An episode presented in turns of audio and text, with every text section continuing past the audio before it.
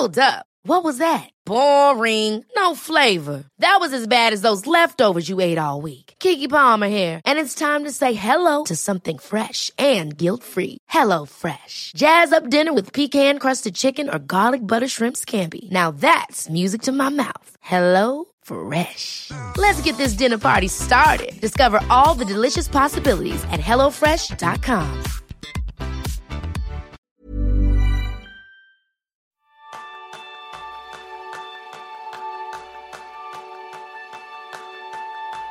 Parece que hoy en día casi todos los profesionales están estresados. Pero no todo el estrés es igual. Ese es el tema principal del programa de esta semana, donde descubrimos las causas y las soluciones del estrés más grave, el burnout o síndrome del estar cromado. Bienvenidos a una nueva píldora productiva de Kenso, el podcast en el que descubrirás cómo ser efectivo para vivir más feliz. Soy Quique Gonzalo, maestro en saber parar. Y yo soy Jeroen Sánchez, maestro en desconectarme del trabajo. Bueno, Jerún, si tú y yo hoy estamos aquí, y la mayoría de los humanos, entre otras cosas, también es, yo creo que gracias al estrés. sí, sí. El estrés nos ha permitido sobrevivir desde la época del Paleolítico antiguo porque era un arma que utilizaba nuestro cuerpo para ponernos en situación de defensa, de estar alerta, de estar atentos a la hora de aparecer los peligros. Pero ¿qué ha pasado para que ese arma de destrucción haya pasado tantos niveles y se haya convertido en un arma de destrucción masiva? Pues sí, estamos hablando del síndrome de burnout o síndrome de estar quemado. Y, se trata de un síndrome como resultado del estrés crónico en lugar de trabajo. Y esta es la definición que, que nos da la Organización Mundial de Salud, la OMS. Y de hecho ha reconocido al burnout o síndrome de trabajador quemado como problema asociado al empleo y su clasificación de enfermedades. Y puntualizan. Se refiere específicamente a los fenómenos en el contexto, laboral y no debe aplicarse para describir experiencias en otras áreas de la vida. Y entonces en este sentido describe tres síntomas reconocibles. El agotamiento o falta de energía, distanciamiento mental del puesto de trabajo y disminución de la eficacia laboral. De hecho, después de la definición inicial de este síndrome, que como bien decías, la OMS lo ha catalogado ya como enfermedad, eh, hay dos psicólogas llamadas Christina Maslach y Susan Jackson que extendieron su descripción y dividieron el burnout en tres dimensiones.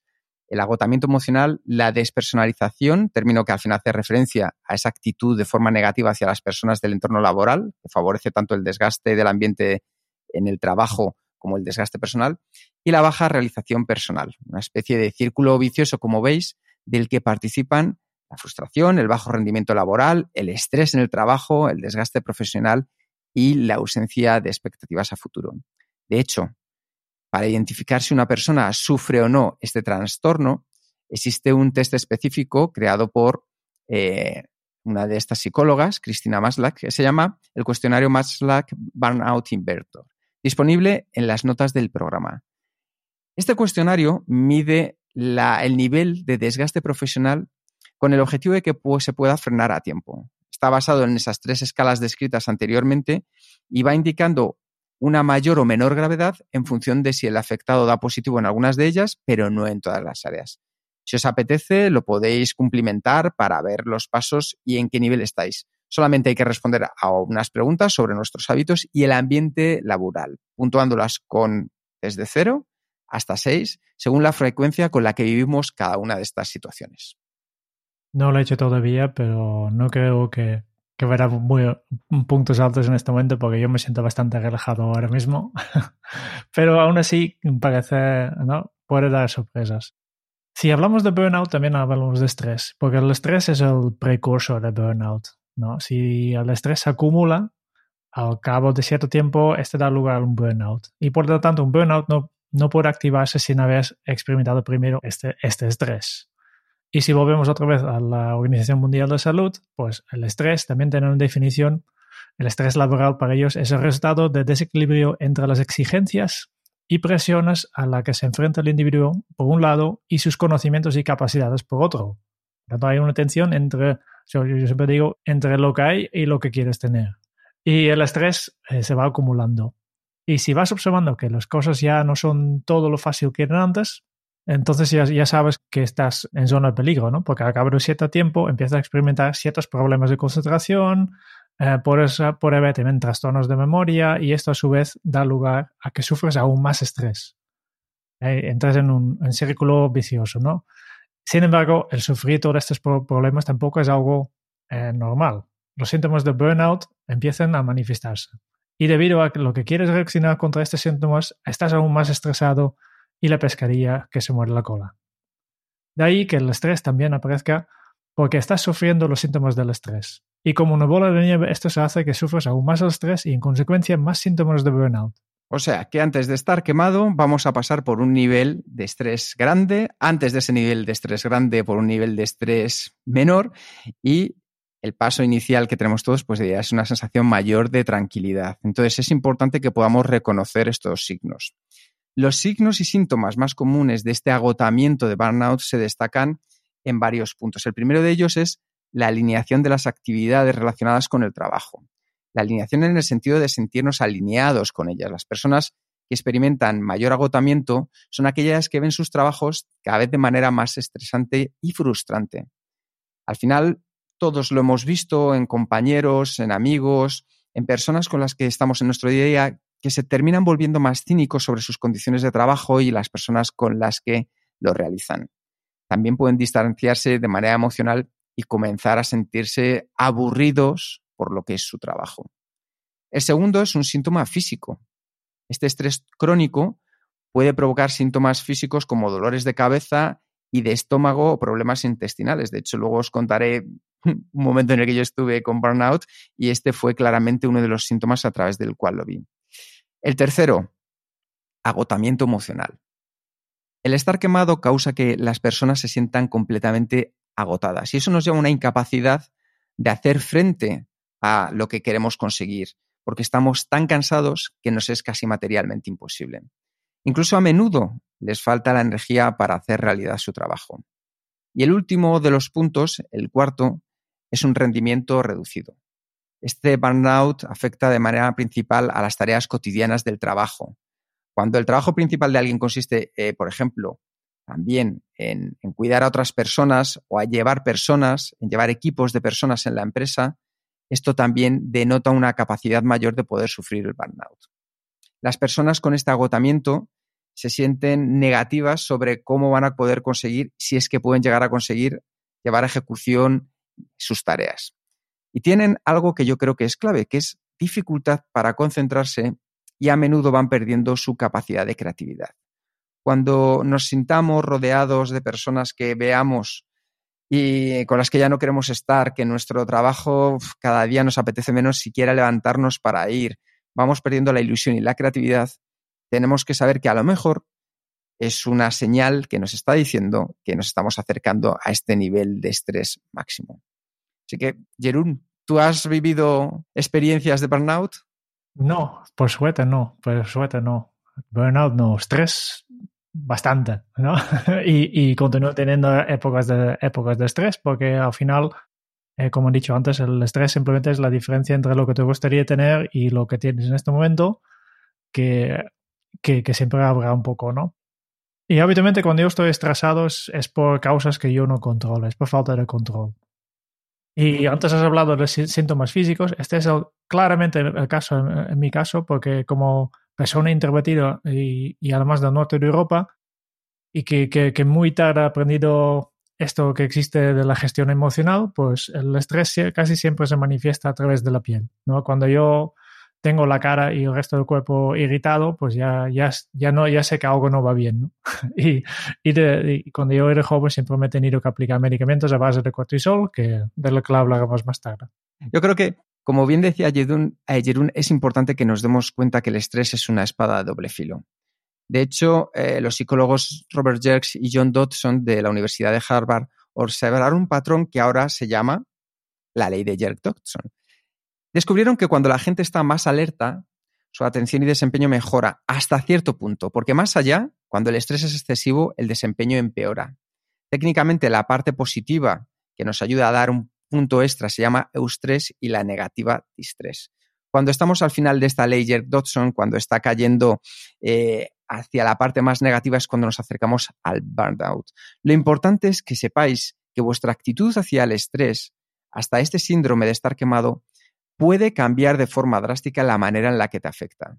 Porque mediante nuestra forma de pensar, de creer y de sentir, podemos condicionar nuestros niveles de cortisol. Cortisol es la hormona que nos genera el estrés, que como hemos dicho en determinadas dosis pequeñas y puntuales es positivo, pero que mantenido termina siendo un problema. La evidencia científica demuestra que al modificar nuestros pensamientos, en cierta manera también estamos modificando la actividad bioquímica de las células de nuestro cerebro. Así que respondiendo a la pregunta de antes de cuánto estrés nos podemos evitar para no llegar al burnout, hay una parte que somos nosotros responsables de ella. Dependiendo de nuestro carácter y de cómo nos tomemos la vida, generaremos cortisol, que es la hormona del estrés, o serotonina, oxitocina o endorfinas, que son las hormonas de la felicidad. Y luego hablaremos de cómo poder descargarlas.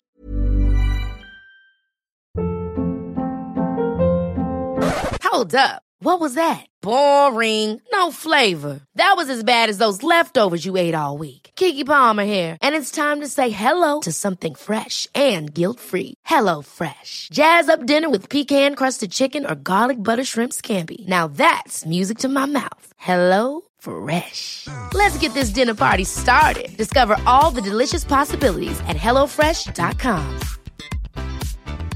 Hiring for your small business? If you're not looking for professionals on LinkedIn, you're looking in the wrong place. That's like looking for your car keys in a fish tank. LinkedIn helps you hire professionals you can't find anywhere else, even those who aren't actively searching for a new job but might be open to the perfect role. In a given month, over 70% of LinkedIn users don't even visit other leading job sites. So start looking in the right place. With LinkedIn, you can hire professionals like a professional. Post your free job on linkedin.com slash achieve today. Así que, Jerún, ¿cómo podemos combatir ese estrés para no llegar a estar quemados? Pues hay varias cosas que podemos hacer. En el canal de YouTube, que, que seguramente ya conocéis, hablamos de, del principio de evasión como técnica para, para aplicar. Así que nos vamos a centrar en aspectos del día a día laboral para no terminar quemado. Y lo primero que es preguntarte cuánto estrés puedes evitar. Que como buenos seres humanos lo que buscamos es que el estrés desaparezca por completo y, lo que sucede es que muchas veces el origen del estrés no depende de uno mismo, especialmente en mi caso, ¿no? Y en estos casos, al no solucionar este, este, este causa del estrés, nos termina generando frustración e impotencia. Y la clave, entonces, para saber qué parte del estrés depende de ti y qué actitud vas a tomar. Tu actitud hacia el estrés puede cambiar la forma drástica, la manera en que te afecte, ¿no? Pronto, ¿qué podemos hacer? Primero, comenzar bien el día. En episodio 37 de este podcast ya hablamos sobre cómo comenzar un día de manera productiva. Pues aquí hay un montón de, pistas, de consejos que puedes seguir para crear una rutina matutina para enfocar tu mente. El elemento clave, en este caso, para tener una mañana productiva es tener una rutina. Y no se trata tanto de, lo que está o no en la rutina, sino en que la tengas. Porque una rutina te asegura de poder mantenerte enfocado en lo más importante. Y cada persona tiene su propia rutina, ¿no? Por tanto, tienes que dominar tu rutina matutina de manera consistente para alcanzar tu nivel más alto de efectividad. Y aunque no hay una rutina universal que funcione para todo el mundo, hay algunos elementos clave que hacen que una rutina sea más efectiva. Y después de analizar las rutinas matutinas a los entrevistados en el podcast de Kenzo, pues nosotros hemos encontrado tres factores que comportan la mayoría, que es, primero, que son rutinas que están enfocadas hacia alcanzar los objetivos. Después, un, una cosa muy simple, y incluso la, ciencia ya ha mostrado que es la receta con más probabilidad de éxito para, para estar feliz, que es simplemente dar las gracias, la gratitud a incorporar un poco la gratitud en, en, en tu rutina de matina. Yo, yo, lo hago cada día, apunto en, en mi libreta, de ver, estoy contento porque... Y relleno la, la frase, ¿no? Y la tercera cosa que hemos encontrado es que estas personas tienen claros los retos a alcanzar este día y comienzan por el elefante, la cosa más importante. El reto, en este caso, es que decides un hábito nuevo para incorporar en tu rutina diaria. No se trata de pasar de noche a día y que ma mañana hagas todo completamente distinto, sino que puedes ir creando poco a poco tu rutina. Así podrás ir comprobando qué funciona y qué no para pulir al máximo tu rutina. Y si mantienes una rutina, pues lo mantienes alejado al estrés, porque te centras en lo que de verdad te importa. Lo que haces es la clave de tu trabajo para este día. El segundo de los aspectos es el ejercicio y la comida, en especial la comida. Antes os decía que os iba a contar mi historia personal con el burnout y después de cambiar de una empresa a otra, empecé a dormir fatal con unos dolores por las noches tremendos, sudando y aprovechando que eh, tenía que hablar con Mario Alonso Puig, al que hemos entrevistado también en este podcast, pues hablando le dije, digo, Mario, digo, me, me está sucediendo esto, esto ya fueron hace 15 años. Y me dijo, este es uno de los pasos que te está anticipando que estás a punto de estar quemado. Dice, tienes que cuidar en especial el ejercicio y la comida. ¿Por qué? Pues porque, como hemos visto antes, cuando te sientes estresado, el cuerpo entra de manera automática en modo o pelea o huida. Esta acción del sistema nervioso se desarrolló hace millones de años como mecanismo para sobrevivir en momentos de peligro. ¿Qué sucede? Que en estados de estrés, la química del cuerpo sufre fuertes modificaciones la sangre deja de llegar a la sección media del cuerpo para concentrarse en los brazos, piernas y cabeza, y así disponer de todos los recursos que necesita para aumentar la probabilidad de sobrevivir.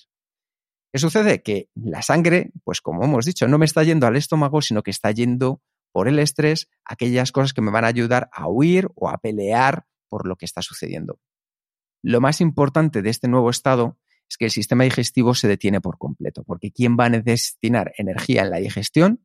cuando lucha por liberarse de un león en el Paleolítico o a día de hoy de un jefe que te persigue desde ayer para que mandes un informe de un compañero o de un cliente que no hace nada más que llamarte de manera reiterada. En esa situación que sales corriendo de una llamada para meterte en una reunión mientras haces malabares para intentar comer un sándwich de la máquina, sí, ya sabéis todos a qué sándwich me refiero, porque el plato que te habías traído de casa es materialmente imposible que te dé tiempo a calentarlo y sentarte 10 minutos a comerlo, esa es una de las situaciones más típicas que vivimos. Vamos haciendo esos malabares con lo cual ni nos alimentamos bien, ni nos nutrimos bien, ni tomamos ese descanso necesario para hacer la digestión. Bastante tenemos ya con pensar y preparar los últimos detalles de esta reunión como para encima preocuparme por comer. Así es que sufrimos de estrés y nuestro organismo, que está diseñado para reaccionar en cuanto el cerebro percibe estrés, no distingue si ese estado de alerta es debido a que tu vida se encuentra en peligro o a que tienes que coger y comer corriendo para meterte en una reunión. Así que ese sándwich se queda en tu estómago a la espera de que el cuerpo vuelva a su estado normal para digerirlo. Esto que tendría que ser una excepción, yo os pregunto, ¿cuántas veces os ha pasado simplemente a lo largo de esta semana? Está claro que comer estresado no es una opción saludable. Pero ¿qué puedes hacer al respecto? Pues existen diferentes vías para retomar el control y ayudar al cuerpo a potenciar la relajación y mejorar la digestión. Algunos modos para alcanzar estos objetivos son la respiración consciente, la atención plena mientras comes y el comer despacio. En mi caso, esto es lo que más me ayudó, el comer despacio. Había pasado de una empresa donde comíamos en torno a una hora a una empresa en la que se comían 20 minutos. Esa sensación y ese tiempo que ya no dedicaba a la digestión era lo que me estaba provocando esos dolores. Entonces, si mantenemos un estado de atención consciente, conseguimos reducir la ansiedad, el estrés y favorecemos la creatividad. Y luego algo clave para la alimentación y el deporte, la planificación. Protege tanto como puedas tu tiempo para la comida y decide de antemano qué alimentos te sientan mejor en cada momento. Si pones atención al contexto y llevas tu comida preparada, no tendrás que tirar de fuerza de voluntad para no pedirte esa hamburguesa con patatas si salís a comer fuera de la oficina. Y un truco puntual, puntual, para los momentos en los que apenas tengas unos minutos, los smoothies. Los smoothies son esos batidos a base de productos frescos como frutas y verduras, que son ingredientes nutritivos pensados para generar un efecto beneficioso en la salud de manera inmediata, porque se hace mucho más sencilla la digestión. Las combinaciones pueden ser muy creativas y de verdad son saludables, pero siempre para consumir de manera puntual en cualquier momento del día. Así consigues elevar tus niveles de energía y tener al mismo tiempo una digestión ligera. Así que ya veis, la digestión tiene mucho que ver, la alimentación, con el estrés. Antes te he hablado de, cómo empezar bien el día te ayuda a liberar el estrés. Pues el, lógico contrapunto es terminar bien el día. Y de aquí ya también ya hemos hablado en, en este caso, en episodio 39 de este podcast, sobre cómo cerrar un día de manera productiva. Aquí también crea una rutina personalizada, ¿no? ¿Y cómo podemos hacerlo? Primero, decidir y mantener una hora para terminar tu jornada laboral. Y haz planes para hacer una cosa después, como ejercicio o reunirte con amigos o lo que sea, ¿no? Que tienes una razón realmente para dejar de trabajar. Y cuando se vaya acercando esta hora, este punto que tú has decidido que dejas de trabajar, pues termina una tarea por todo lo alto y es una de estas tareas que te deja con un buen sabor en la boca. No, no acabas eh, con, con las tareas aburridas y no, no, dejas estas tareas hasta el final. Empieza con, termina con algo que realmente te hace sentir bien. Que mira, sí que he conseguido cosas hoy. Y después de esto, ordena tu escritorio, guarda todo en lo que, lo que estás trabajando y cierra todas las pestañas y ventanas. Porque así tendrás todo listo tal como te gustaría encontrarlo al día siguiente. Después revisa tus tareas completadas al final del día. Yo siempre me lo hago porque así disfrutes del avance. A veces tienes la sensación que has hecho, que no, no has avanzado nada, pero al revisar, la, lista de tareas completadas, dices, tampoco ha sido tan malo, he hecho esto, esto, esto, ¿no? Y si estás en ello, pues ya deja directamente un, una tarea que nosotros llamamos un quick win, una victoria rápida para hacer mañana a la primera hora. Que esta tarea rápida de, que directamente da algún resultado te da energía y ánimos. Y las tareas que has estado evitando, que, que has detectado que no has estado haciendo, pues intento solucionar esto, por ejemplo, dividiendo en, tareas más pequeñas y manejables. Y si no has podido terminar todo, también somos humanos, que no, que no pasa nada. Perdónate, da las gracias a un compañero de trabajo y, y, y haz un pequeño favor a alguien que te hace sentir bien. Y lo más importante, una vez que has hecho tu rutina, desconecta por completo. Sí, porque al final cuando trabajas duro es importante dormir aún más duro, porque para rendir al máximo es absurdo pensar en hacerlo sin tener la energía al 100%. En casa respeta y cuida tu sueño, porque es clave. A la hora de irse a dormir, establece tu rutina y a nuestro cerebro ya sabes que le encantan los horarios.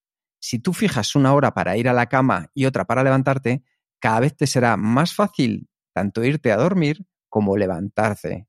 En ambos casos, con la energía que necesitas. Si antes de ir a la cama dedicas tiempo a las mismas actividades, tu cerebro va a detectar que es hora de descansar porque ese hábito le está marcando que ya es el momento de irse a la cama. Truco, haz un vacío mental una hora antes de acostarte. Es decir, aquellas cosas que te están rondando la cabeza porque te están preocupando, porque es algo que tienes que hacer en los próximos días, ponlas por escrito, déjalas aparte. Así sabrás que todo está bajo control y puedes detectar posibles preocupaciones antes de irte a dormir. De esta manera disfrutarás de un sueño plácido y recargado. Y nada de echarle un ojo al teléfono. Más de uno somos culpables en este punto, yo el primero, y muchos estaréis pensando que al final, ¿qué es lo que tiene de malo revisar las redes sociales justo antes de terminar el día, verdad? Pues bueno, simplemente que la luz que emite nuestro teléfono hace que nuestro cerebro se confunda y piense que todavía no ha llegado el momento de descansar, por lo que comienza a activarse y nos encontramos dando vueltas en la cama esperando a que nuestros ojos por fin se cierren. Como decía Hans Seiley, no es el estrés el que nos mata, es nuestra reacción ante él. Esperamos que os haya servido, que podáis poner en práctica estos consejos para evitar el burnout o recomendárselo a alguien para poder volver a los niveles de estrés que nos ayudan a ser más productivos y como siempre, terminamos con un hábito Kenso. Muchas gracias por escuchar el podcast de Kenso. Si te ha gustado, te agradeceríamos que te suscribas al podcast, lo compartas en tus redes sociales o dejes tu reseña de 5 estrellas para ayudarnos a llegar a más oyentes. Y si quieres conocer más sobre Kenso y cómo podemos acompañarte a ti, a tu equipo o a tu organización en el camino hacia la efectividad personal, puedes visitar nuestra web kenso.es. Te esperamos la semana que viene en el próximo episodio del podcast de Kenso, donde Kike y Jerún buscarán más pistas sobre cómo ser efectivo para vivir más feliz. Y hasta entonces, ahora es un buen momento para poner en práctica un nuevo hábito Kenso. Sonríe, respira y ve paso a paso. Hasta dentro de muy pronto. Chao.